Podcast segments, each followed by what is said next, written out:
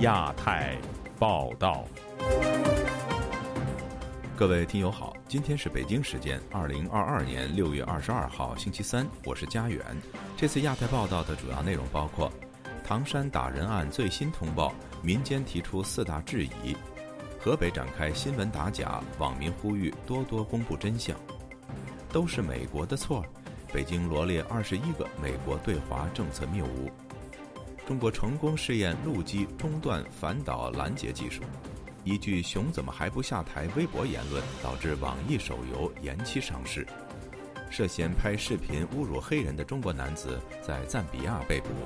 接下来就请听这次节目的详细内容。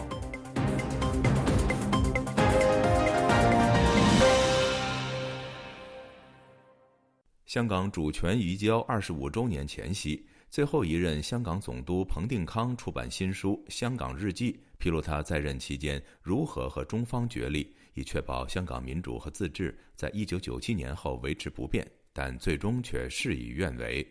香港近年爆发激烈抗争，更出现翻天覆地的转变。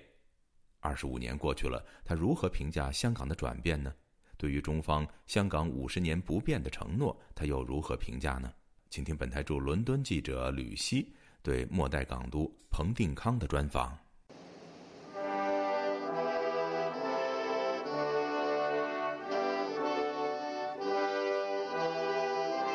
九七年六月三十号，作为香港最后一任总督的彭定康，出席完英中两国交接仪式以后，完成历史使命，登上英国皇家游艇离开香港。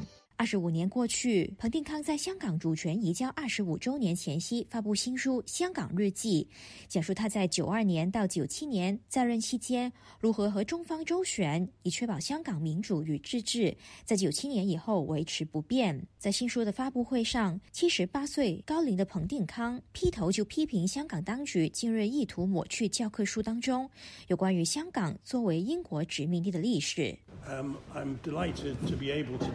我很高兴今天能以英国殖民地香港最后一任总督的身份，在这里证明我确实存在。我不是一个自己想象来的人物，而我希望这本日记也同样发挥这样的效果。彭定康在会后接受本台专访，缅怀的表示，在他离开的时候，香港就像劳斯莱斯一样，经济繁荣，社会稳定，政府运作良好，而且有了不起的公务员团队，也没有像近年一样。出现大规模的示威，中共只是需要直接启动这一台劳斯莱斯，就可以直接上路。然而，没想到只是过了二十五年，中共已经彻底背弃当天的承诺。我希望香港的繁荣稳定可以持续，越久越好。中方曾承诺香港五十年不变，但他们却食言了。正如我所忧虑的，他们食言更破坏了国际条约。回顾过去二十五年，彭定康表示，在香港主权移交初年，北京并没有对香港做过多的干预。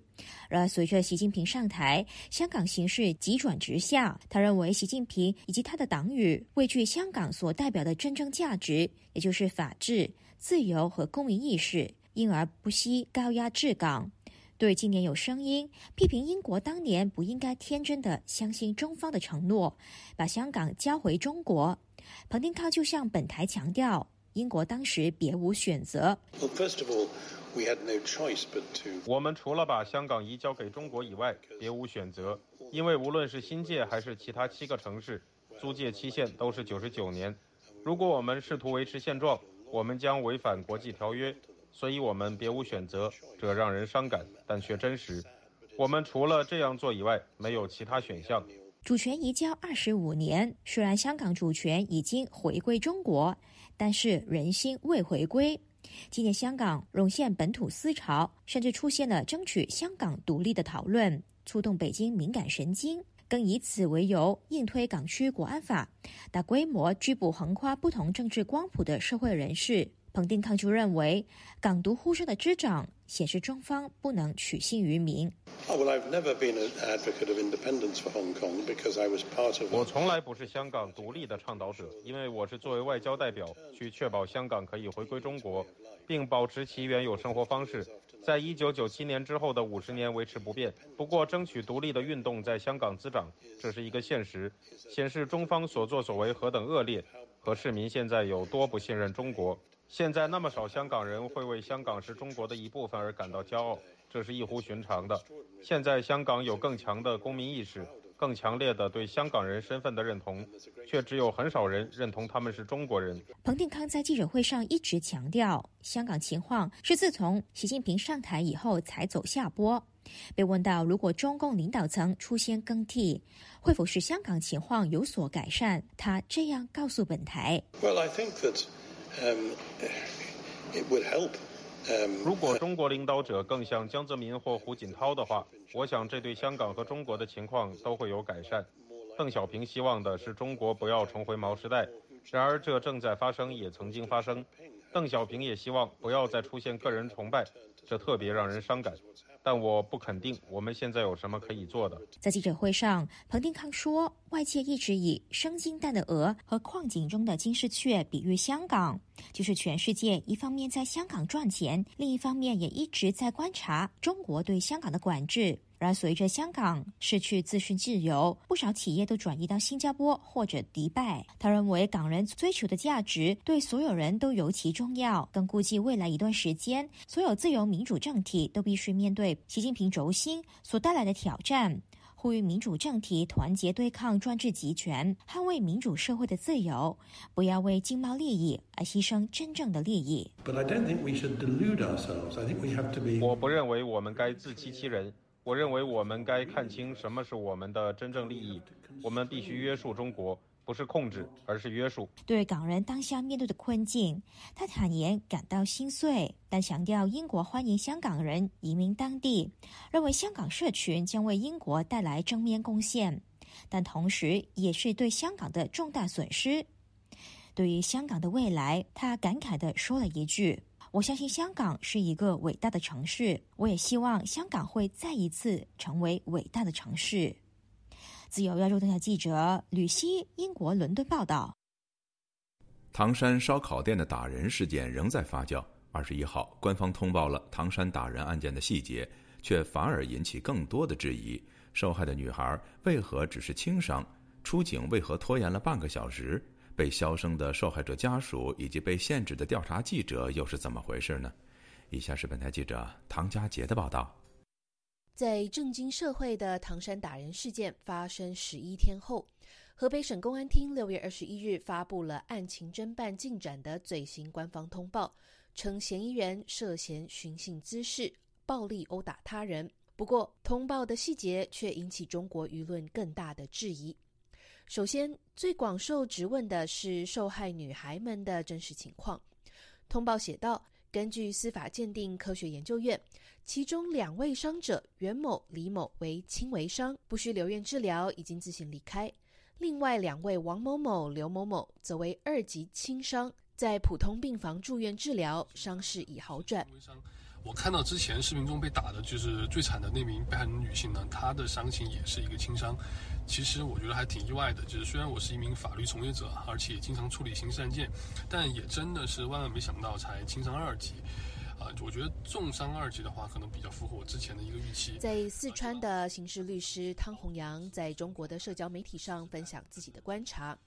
他解释，虽然法律上对轻伤、重伤的定义与日常有些不同，但从他处理过的案件来看，他对此案轻伤的认定也感到意外。然后现在的一个问题是呢，就是既然伤情结果啊已经是轻伤了，那么如果单是按照故意伤害罪来定罪量刑的话呢，那就是三年以下有期徒刑。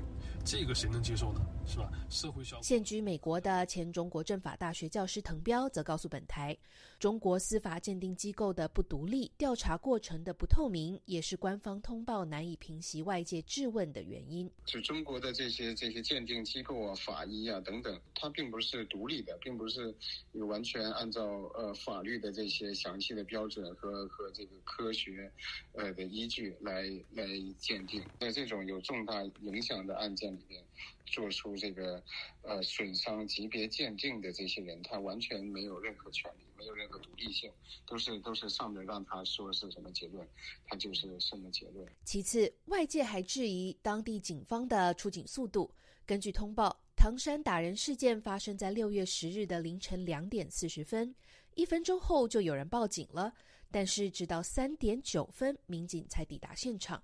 派出所与烧烤店的距离不到两公里。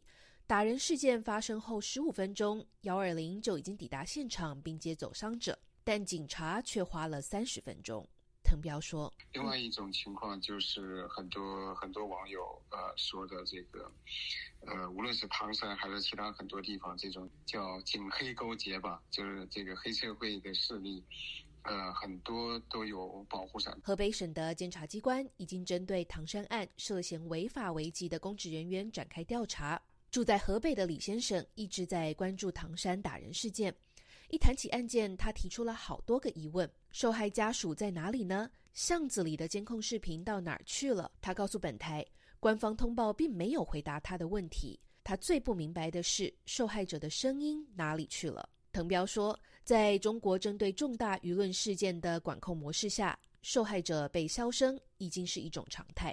网络传言发生打人事件的唐山老汉城烧烤店已经被拆除。不过，河北省公安厅政治部副主任二十日晚间在微博号回应，他了解到的情况是装修，短期内店主无法经营。连日来，已有多位包含凤凰网、贵州电视台等官方记者分享进入唐山却被阻挠，甚至被无端扣留、暴力执法的经验。北京晚报二十一日的社评以“越是出了事，越要正确对待舆论监督”为题写道：“信息越是畅通，舆论压力越小，善待舆论监督，才能在社会良性互动中建立起信任。”自由亚洲电台记者唐佳杰，华盛顿报道。河北省公检法系统、省网信办、省广电局以及省纪协等部门联合发布。开展打击新闻敲诈和假新闻专项行动的通知，打击新闻敲诈、假新闻，查处假媒体、假记者和假记者站等，并将此以所谓“扫黄打非”同等看待。详情，请听记者乔龙的报道。河北唐山黑势力打人事件备受中国自媒体及官媒关注。纷纷加以报道之际，河北省网信办、唐山市公安局近期发布有关该省开展打击新闻敲诈和假新闻专项行动的通知称，为进一步维护巩固优良传播秩序和文化环境，近日，省委宣传部会同省法院、省检察院。省委网信办、省公安厅、省市场监督管理局、省广电局、省纪协、省扫黄打非办公室等单位部门启动2022年度打击新闻敲诈和假新闻专项行动，以进一步营造晴朗健康的舆论环境。对于当局这项横跨九个部门。其中加入法院和检察院参与的专项行动，被舆论解读为消灭唐山打人事件真消息的杀手锏。中国人民大学新闻系毕业的媒体人鲁难本周二接受自由亚洲电台采访时表示，唐山流氓打人事件被网民曝光后，当局首先不去解决问题，而是设法掩盖真相，解决提出疑问的人，包括限制自媒体发声、阻挠记者前往采访。他说。不是说要实行一种法治，而是当这个法律受到了严重的践踏之后，他们才想到去搞什么严打，通过非法律的手段来解决法律的问题。河北省出台打什么假记者、假记者站或者等等，无非是他要控制舆论手段的一种延续。鲁南说，此前在唐山火车站已经有贵州电视台记者被公安带到派出所威胁及警告，试图阻挠记者采访唐山打人事件。因为前几天我们都看到外地人，你到唐山的时候，他都会逐个的盘查，甚至把一些采访的记者采取搜报的形式。啊，贵州电视台的那个小张就被带到派出所，摁着头跪在地上。他们做这些事情的目的只有一个，就是掩盖事实的真相。鲁难认为，唐山打人事件后，警方迅速采取行动封杀自媒体、阻挠官方记者，并非来自中央的命令，表明体制内官员每当遇到重大事件，首先考虑的是如何掩盖真相，这更让人难以接受。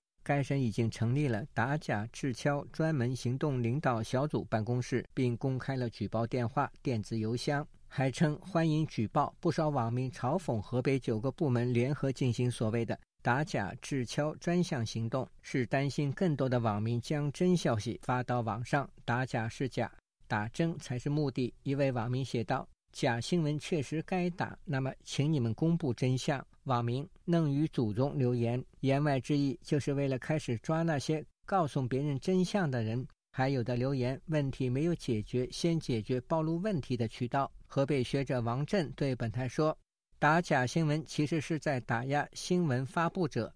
他为什么要打假呢？是因为他本身就是最假的呀。你看现在的很多的新闻报道，不是说他变成了敲诈，是你把这个新闻垄断完之后，你想让他报道一下，他就会出现这种腐败的现象。人们想说真话，老报道不出来。有的自媒体报了，你又不让播。”比如说他会说好，那你给我一些费用吧，我去帮你报道。我可能有一些简单的车马费，我们因为也是承担风险的，人家这是很合理的呀。王震认为打假行动不应由政府主导，由政府主导的打假，其实政府就是最假的。浙江资深媒体人蒋先生表示，河北省政府此次打击假新闻的专项行动，在唐山打人事件之后，时间节点非常微妙。他对本台说。很明显，他就是要给新闻媒体杀一儆百、敲山震虎，从而呢压制新闻媒体对于唐山打人事件的后续报道。如果要是结合前段时间新浪微博在短短两天之内就删除了上万条唐山有关的信息，封禁了上万个发布唐山打人信息的有关账号。以及呢，上海律师接到了司法局的通知，禁止代理唐山被打的这些受害者的代理。蒋先生说，上述被公开的事实已经表明，当局在全面封杀唐山打人事件的真相。自由亚洲电台记者乔龙报道。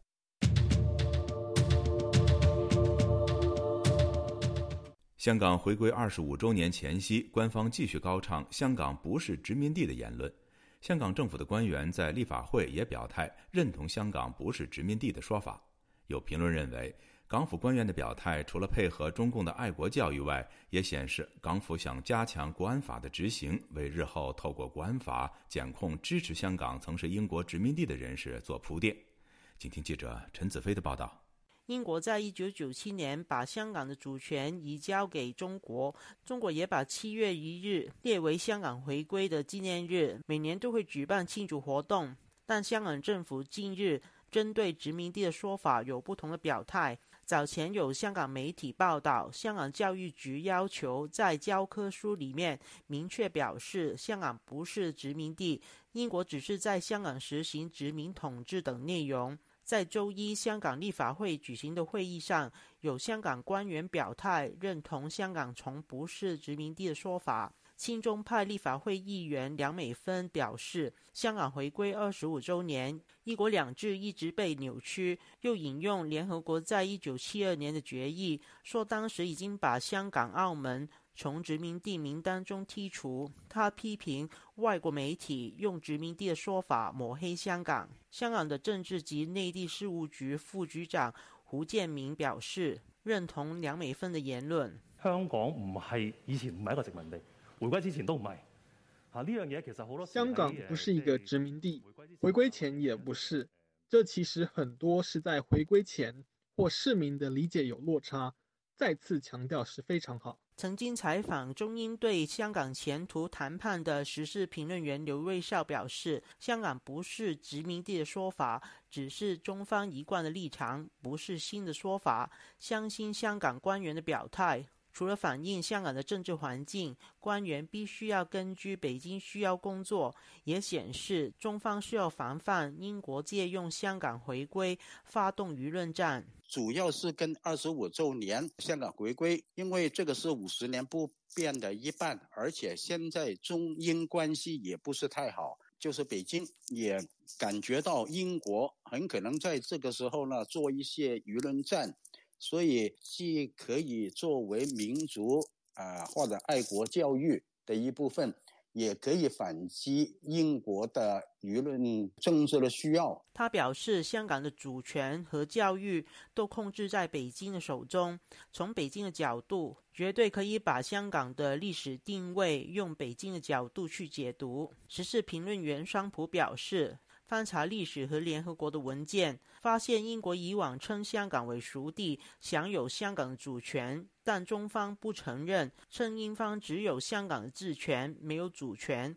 他表示，北京和港府只是强调联合国在一九七二年会议的内容。回避一九九三年维也纳会议的宣言，允许殖民统治地区的人有自决权利的历史，需要防范港澳青年再提自决和独立。香港有是因为有些年轻人一直闹自决、闹独立，他认为说这个没有基础的，因为英国早就已经说香港不是殖民地了。各位没有这样说诶，联合国当时通过的是把香港跟澳门把它排除在。联合国的殖民地名单以外，但从来没有否定过是殖民地，更加没有否定过受殖民统治。中国完全回避一九九三年这一份文件，他希望从历史上抹走这个殖民地的一个记忆，扼杀以后年轻的人，呃，去追求自觉或独立的意志，接受这个洗脑教育。川普估计，北京借用香港不是殖民地的议题，同时也是针对台湾。因为中国的学者他们都说，日本呃曾经统治过台湾，它是个殖民统治，但台湾不是日本的殖民地，用这个方式来不断的去退虚，所以整个事情有一个组合拳，剑指台湾，从香港去敲台湾，影射得到台湾，也不可能主张曾经是日本殖民地这一点去改造历史的，来改变或者扼杀掉大家。对于自己人权、主权想象可能性的一种诱因。双普表示，官方不断说香港不是殖民地，也可以解读为北京将会加强对香港在国安方面的控制力度。未来提出香港城市殖民地的人，可能也被视为支持香港有自决权。港府可以用国安法作出提告。就亚洲电台记者陈子飞台北报道。美国总统拜登将与中国国家主席习近平再次通话前夕，中国外交部十九号发出四万字的长文，指责美国对华政策的二十一个谬误，还拿美国学者对美国自身外交政策的检讨，指责美中关系发展到如今的低谷都是美国的错，而事实是如此吗？以下是记者郑重生的报道。北京时间的周日晚上，中国外交部没有休息，把过去自己各种批评美国的谈话要点重新统整了一遍，排列组合出所谓的二十一个谬误。中国外交部声明，这是为了回应美国国务卿布林肯近来发表的对华政策演讲。北京指责美国通过精心包装的语言渲染中国威胁，干涉中国内政，抹黑中国内外政策。试图发起对华全面遏制打压，外交部长篇大论、洋洋洒洒的四万字长文，其实只有一个重点，那就是责任全在美方。都是美国的错。这篇文章还引用了美国塔夫兹大学教授德雷兹纳去年九月在《外交》杂志发表的文章。他在检讨美国历任政府将制裁作为解决外交问题的方案时说：“美利坚合众国已经变成了制裁合众国。”这并不是中国外交部第一次引用德雷兹纳的说法。但德雷兹纳告诉本台，他后来还投书《华盛顿邮报》，向华春莹提出四个问题。但中国政府至今都没有回复他。我的文章批评美国的做法，有人会认同，也有人不会认同。但重要的是，没有任何美国联邦政府机构的人来恐吓、威胁或是来霸凌我。我的问题是，像我这样批评中国外交政策的中国学者，在发表这类观点时，会感到安全吗？如果不是，为什么不是？德雷兹纳是通过书面的方式回复本台记者的查询。刚刚是我的同事代读他的评论。中国外交部的多位发言人不止一次异口同声指责美国的枪支泛滥、种族问题以及过去美洲原住民遭杀害的历史。美国才是这个世界上最大的人权侵犯者。美国已经成为名副其实的枪击之国。美方应该深刻反思，采取切实措施。解决国内的系统性种族歧视问题。中国当起美国的人权问题教师爷，这种你也一样，那又怎么说的诡辩方式，包括了《纽约时报》与英国的《卫报》都曾刊登专文指出，这是独裁政权的一贯伎俩。而在这一次的四万字长文中，中国外交部所谓的第六点和第八点谬误，也把包括了华春莹、赵立坚还有汪文斌的上述说法又重新说了一次，来反击美国针对新疆种族灭绝的指控。在四万字的长文中，包括了香港、台湾还有乌克兰，也都成为中国批评美国对华政策谬误的焦点。华盛顿智库二零四九计划研究所资深主任易思安近来在出版的最新著作《最后的斗争：中共全球战略大揭秘》，他二十一日在新书发表会上回复本台记者询问时，就质疑在中国不断升高对台湾的恐吓威胁下，拜登和习近平通话的必要性。where our president will constantly be speaking to the general secretary of the Chinese Communist Party. Um, 在中共持续恫吓台湾的情况下，华盛顿仍然采取历任政府的做法，持续且定期的与中共方面通话。北京的目标很清楚，就是要破坏台湾的民主与美台关系，而这一点上他们是非常成功的。我们还没见到拜登和台湾总统蔡英文有什么联系，像是打电话或即使是通过推特发文。President Biden has never had a single phone call with President Tsai Ing-wen of Taiwan, 拜登周日证实自己很快将与习近平通话，而对于美国是否将降低对部分中国产品的关税制裁，他仍强调政府内部还在讨论中。路透社则报道，拜登不太可能在下周七大工业国集团峰会前做出决定。上任至今仍未访问中国的拜登，已经重申多次，美国会以联合盟友、建立团结一致的立场来应对中国造成的挑战。而这篇四万字的长文，摆明了中国没有要检讨自己，在华盛顿已经明确指出，美中关系会以竞争为主导的路线下，斗而不破。会是最不坏的格局。自由亚洲电台记者郑重生华盛顿报道。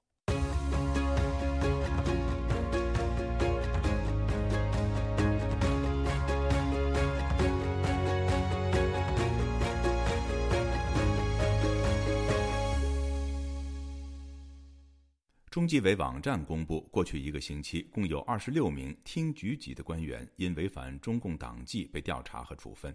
被调查的十六名官员，包括国家粮食和物资储备局原党组书记、国家开发银行河南分行原党委书记、江苏省检察院党组副书记以及安徽省政府副秘书长等人，其中十人受到开除党籍和公职的处分。以下是记者乔龙的报道。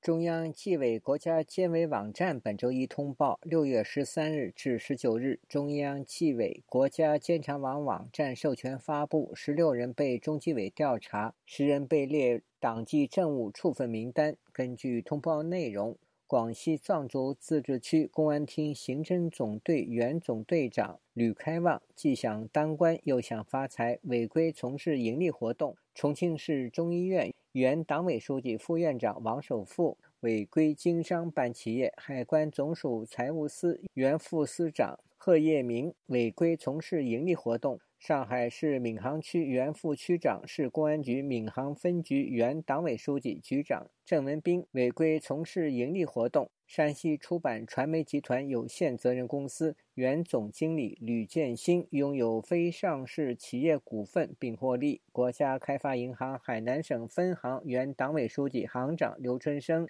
利用职务便利违规持有贷款客户相关公司股份。中国建设银行授信审批部原副总经理及专职贷款审批人李年峰违规从事盈利活动，拥有非上市公司股份。中纪委公布的一连串高官被查的信息，众多中国网民拍手叫好。天津网民唐女士本周二对本台说：“这些高官的问题不可能是公车私用违反党纪这么简单，是该查。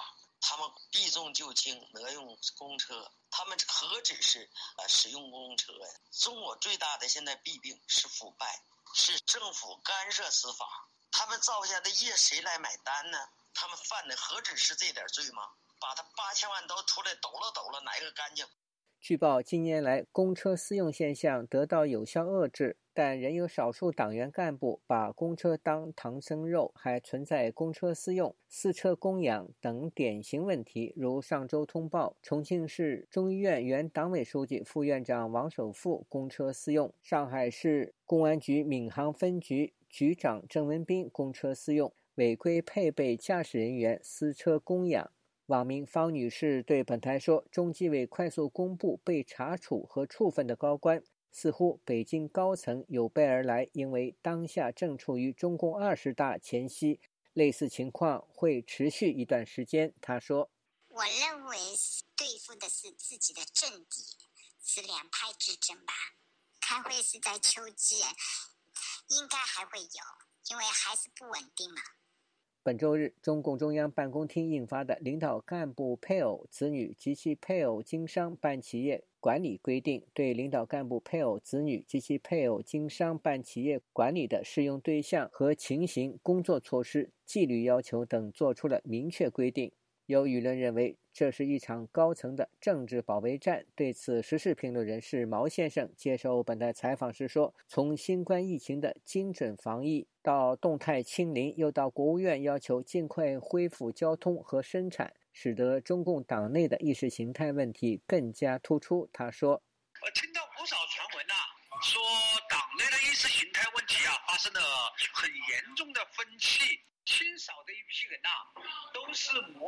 人的亲信呐，但是我不那么认为啊，我觉得厕所打苍蝇是没用的，因为它是一个制度性的腐败问题，它靠一个什么样明朝那么严厉的方式也没用的啊，它解决不了根本的问题。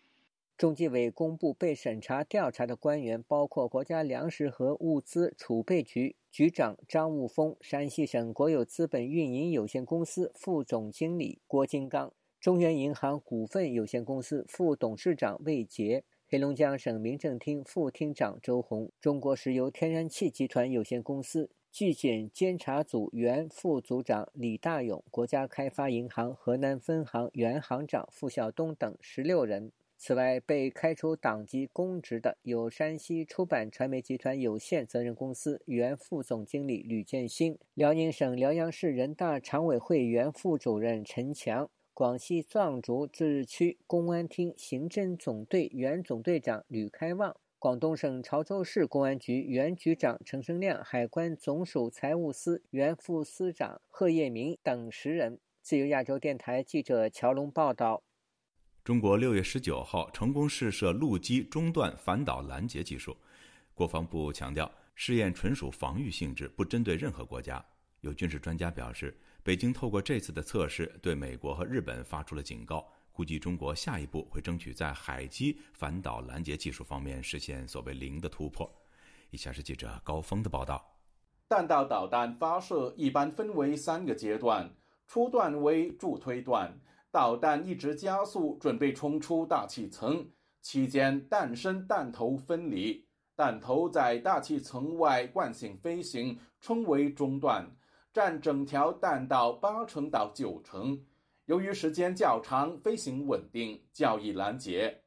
中段拦截时，虽然较易掌握弹头的去向，但由于大气层以外空气稀薄，此时导弹飞行速度非常快。而且目标距离远，反导系统需要性能更强的配套，譬如远程预警系统、拦截系统和指挥管理。配备在美军神盾舰的标准三型导弹，就是用于中段拦截。随着弹头越来越接近目标，弹头再次进入大气层，称为末段。受到重力影响，弹头速度可以达到音速二十倍。由于速度极高，拦截十分困难。就算击中弹头，高速的碎片也可能对拦截一方造成损失。台湾的国家政策研究基金会军事专家李正修表示：“中段反导拦截对于精准度要求极高，中段基本上是正在加速的过程。如果你的飞弹，飞行速度或是你的精准度没有办法越过，或没办法超越对方的这样的飞弹的话，你很难具备能够击落对方的条件。中国国防部六月十九日证实，当晚在境内展开了陆基中段反导拦截技术试验。国防部表示，试验达到预期的目的，属于防御性质，不针对任何国家。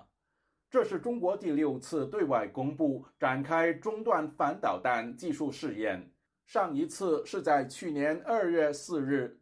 除了中国，现在只有美国和俄罗斯进行过中段反导拦截试验。由台湾国防部成立的智库——台湾国防安全研究院旗下的国防战略与资源研究所所长苏子云相信，与以往相比，中国掌握的技术已今非昔比。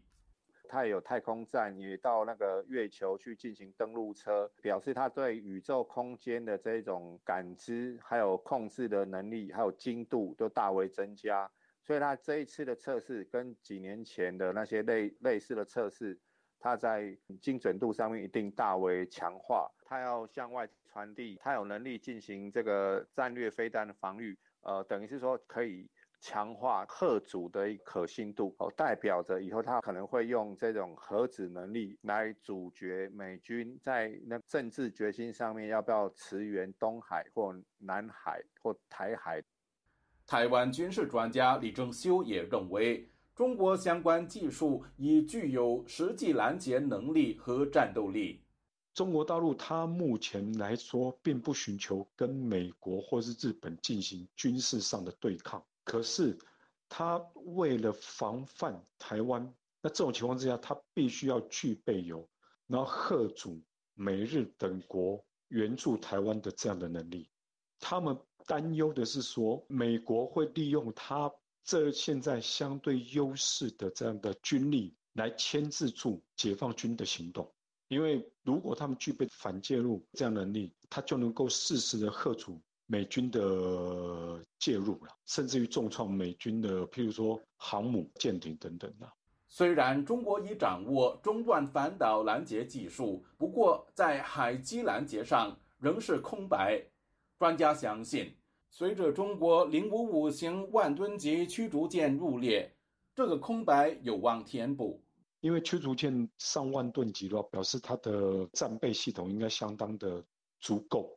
那如果他要担负这样海基任务的话，那就要看说你人员的训练足不足够，能不能应应战场的需要。一个是时间，一个是经费啊，当然还有人力嘛，这三项缺一不可。美国的航母啊，它也是历经这数十年来的这样的一个不断的打造新的训练方式。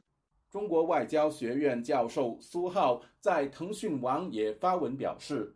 随着陆基中段反导技术的不断突破，不排除未来中国会把相关技术和装备安装到水面平台上，建立海基国土防御体系。自由亚洲电台记者高峰香港报道。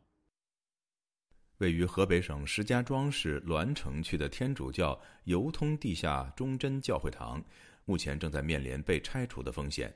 有当地宗教局和公安局的人员近日来到当地地下教会主教董宝禄的家中，要求他和教友必须加入官方的天主教爱国会。详情，请听记者孙成的报道。董宝禄主教在六月二十日告诉记者，当地宗教局和公安局的人员在近日找到他，要求他加入中国官方的天主教爱国会。他表示，他听到消息说，石家庄方面的官员最近在栾城召开了宗教会议。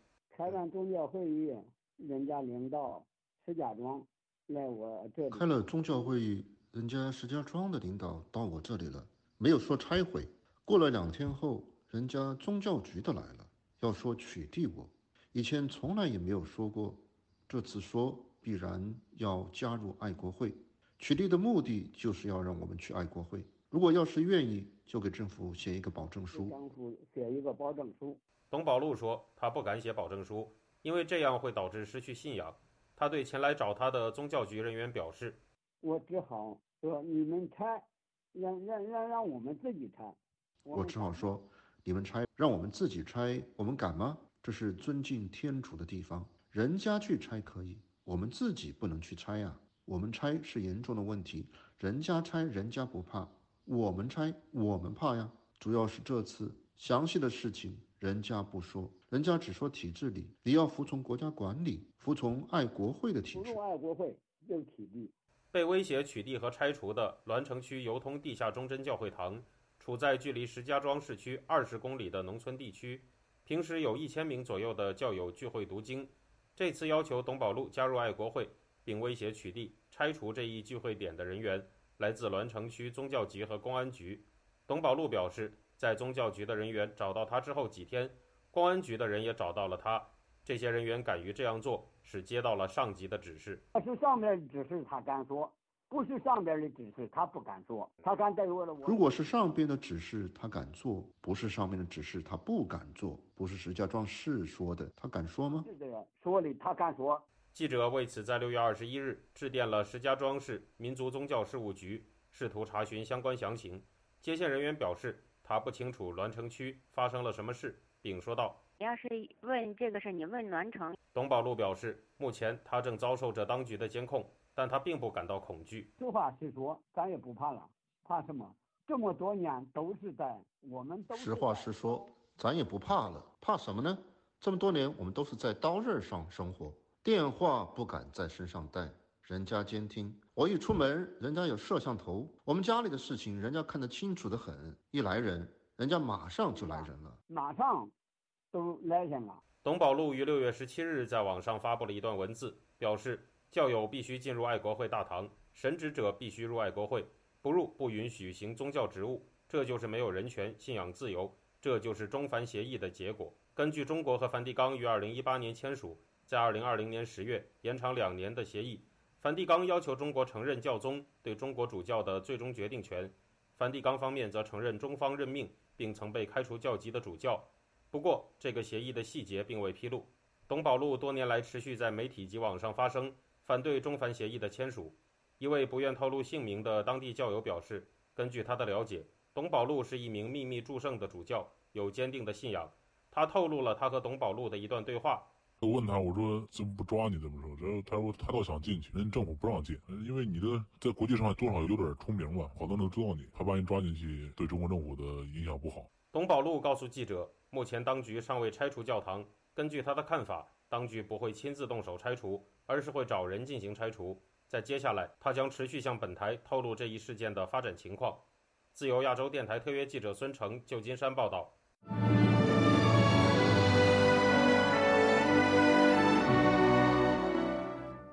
中国互联网巨头网易和全球游戏巨擘动视暴雪公司合作开发的手机游戏《黑暗破坏神》。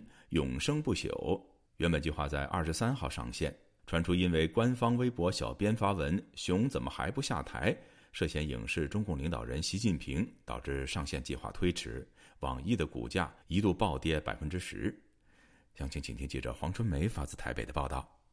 暗黑破坏神永生不朽官方十九日发出延期的公告，表示开发团队正在对游戏进行多项优化调整。更大范围的机型设备支持，最高画质在更多机型上呈现，大量体验、网络和性能优化等。发文称，他们相信正式上线版本中的游戏体验将越发的顺畅，为大家带来更好的游戏内容。这一款手游以一头熊为卖点。五月二十二日，官方微博账号小编神来一笔发文写道：“熊怎么还不下台？”这一则发文已经被删除，官方微博也被封号。在微博搜索“熊怎么还不下台”，会显示根据相关法律和政策，搜索结果未予显示。中国金融学者司令告诉本台：“熊这个字眼在中国的词汇舆论环境，代表无能、懦弱，甚至是效率低下，经常犯错，很容易联想带有消极道德批判的意味。”若是熊还与下台连接起来，就是下课退出政坛，这就影射中共最敏感的神经。想要看他第三个任期在二十大上，所以说今年的这个舆论环境就更加糟糕，更加网络审查呀，呃，包括对于关键字的这个筛选啊，这方面的就会更敏感。暗黑破坏神好不容易得以上市，却触礁。这一款手游延后发布后。网易在香港股价二十日应声下跌，盘中一度重挫超过百分之十。经过整改之后，暗黑破坏神还有机会重见曙光吗？在日本，中国时事评论人五月散人在油管节目分析，这款手游最终能不能发布，属于玄学，不算科学。这和中国知名带货直播主李佳琦事件很相似，因为一出现就让人联想他为何被封，就会联想到蛋糕、蛋糕坦克，最后想到坦克。你知道，他一过去一看他，你就会想起这件事儿来。他不是说这个事儿的大小，而是你，而是你会想起来。司令悲观的预言，暗黑破坏神重新上市，机会渺茫。触怒当局恐怕不是改名字的问题。他认为这款游戏恐怕已经判处死刑。面对当前这个舆论环境啊，网络审查、政府的这种啊这样的一个教情的话，那等于是让他胎死腹中了。近年来，不管是好莱坞影星或是国际知名品牌，动辄被贴上辱华的标签而被迫道歉。五月散人强调。在疫情前，外资企业想要进入中国市场，总是琢磨着怎么转弯。疫后，大家发现舔贵中国文娱市场的时代已经过去了，就算不靠中国也能活。一旦舔不对了，马上跨界抗议进入，你就别别挣这份钱了。哎，就给大家这个驯服驯化，大概就是这么个路数。好多公司啊，就都吃过这种大亏。五月散人举例，就像二零一六年，中国为了阻止韩国部署萨德系统，对韩国寄出禁韩令。如今，韩国电影音乐面向全世界，获得比中国更大的市场。他说：“文化越限制，越没有创造力；不受限制，越有创造力。这是正向循环的事。”自由亚洲电台记者黄春梅台北报道。涉嫌在马拉维拍摄种族主义视频侮辱黑人的一名中国男子，周一在赞比亚被捕。不过，在网上搜寻，仍有大批所谓“黑人祝福”的同类短视频在流传。有学者分析认为，这反映了中国帝国主义经济殖民者对非洲人的歧视。以下是记者夏小华发自台北的报道：我是黑鬼，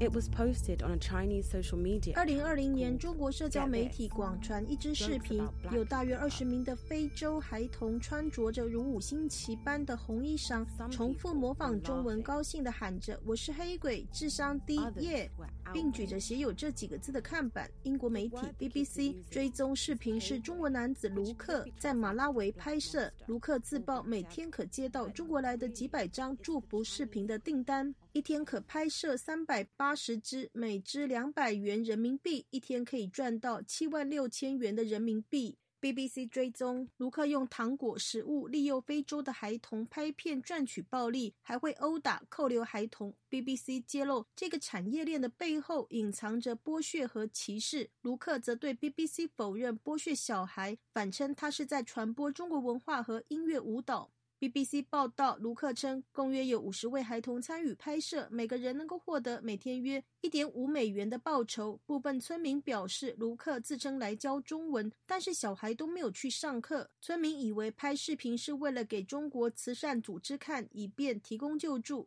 从 BBC 的镜头下，卢克曾经说：“你不要去跟他嘻嘻哈哈。”就是说，怎么很好的朋友，到最后千万不要可怜他们。你要记住这个东西，不管是他们家里怎样了，不要可怜他们。这句话放在心里，对待黑人，行了。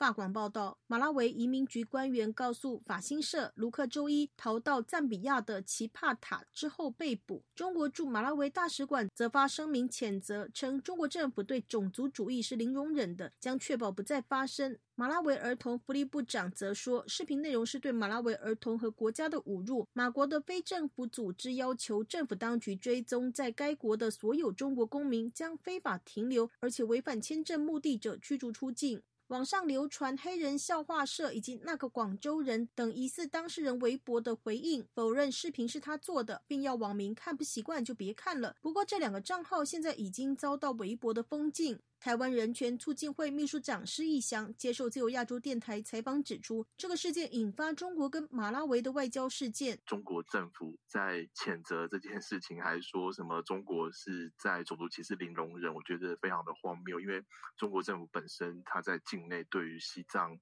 对于呃维吾尔人，对对港人，呃整个中国政府就是一个严重的涉及种族歧视的一个政权。非洲国家只剩下史瓦蒂尼和台湾维持邦交。中国外交部长王毅曾经向史瓦蒂尼招手，扬言要合拍中非大家庭。而马拉维在二零零八年和台湾断交，改与北京建交，曾经将中国在当地的建设印在钞票上。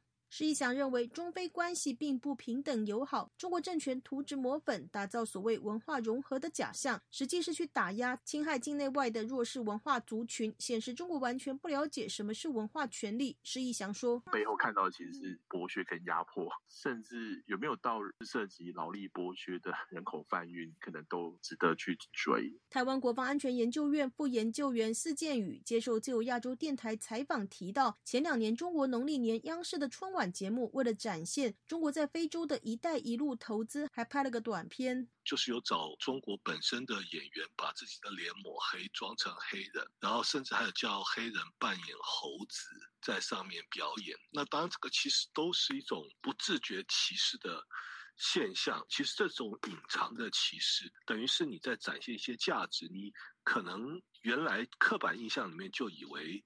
呃，非洲当地的居民可能跟猴子很像，等等的，只是你没有把它讲出来，然后你不自觉的表现出来。司建宇说，中国人到非洲拍片赚钱，把歧视合理化，明显带有中国式殖民主义的意味，认为当地的人穷，给点好处他们就会听话，并仗着他们没有受到良好的教育，可任其摆布。标准的十九世纪殖民主义心态，在二十一世纪的中国复制。司建宇提到，中国“一带一路”投资经济扩张，在东欧、中亚国家遭到强烈的反抗，甚至有示威游行和攻击。中国人为何不到中亚或是东欧拍这类的片子？因为他们教育程度比较高，不可能给点钱和食物要他们举牌，他们就照做。未来这状况还会出现。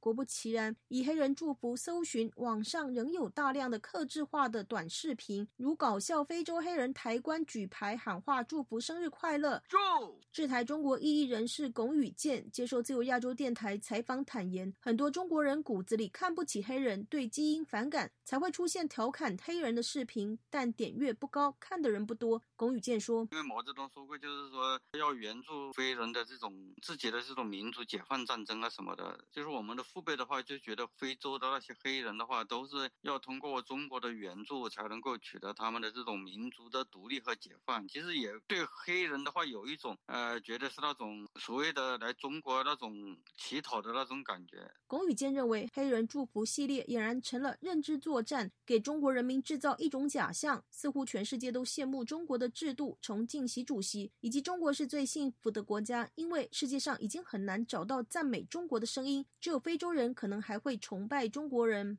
自由亚洲电台记者夏小华台北报道。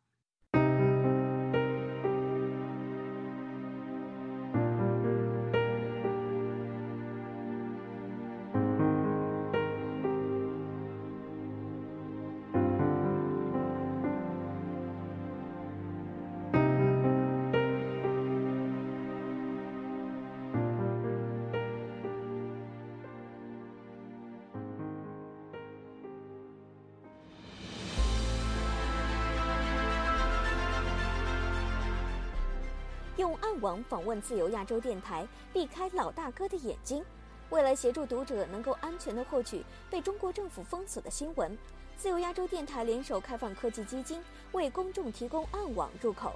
中国大陆的读者可以借此匿名访问本台，以浏览最新疫情消息和其他敏感新闻。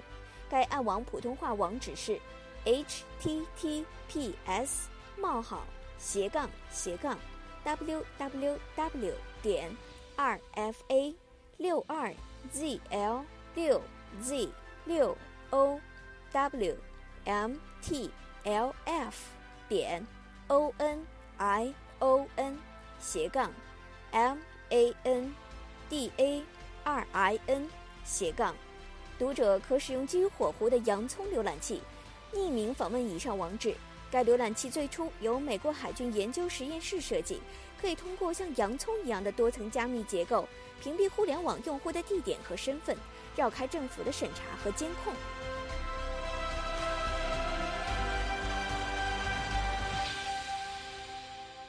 各位听众，接下来我们再关注几条其他方面的消息。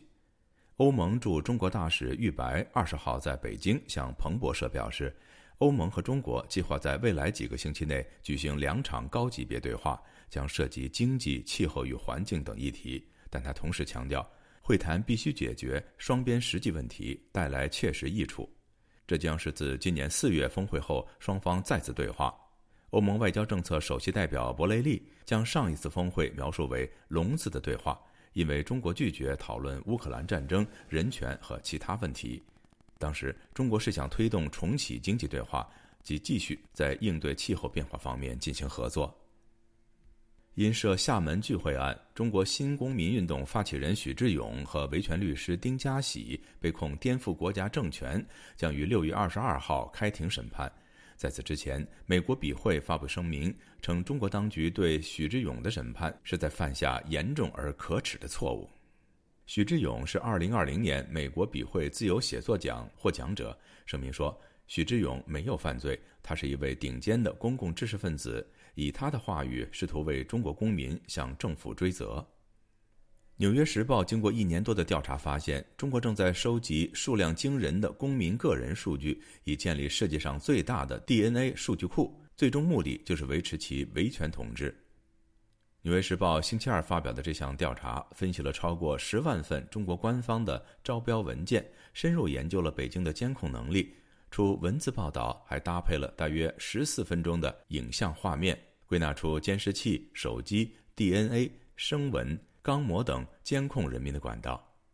报道指出，全球近十亿个监控器中，一半以上设在中国。分析发现，中国公安策略性的选择架设地点，以便最大限度地增加人脸识别监视器的收集数据量。各位听众，这次亚太报道播送完了，谢谢收听，再会。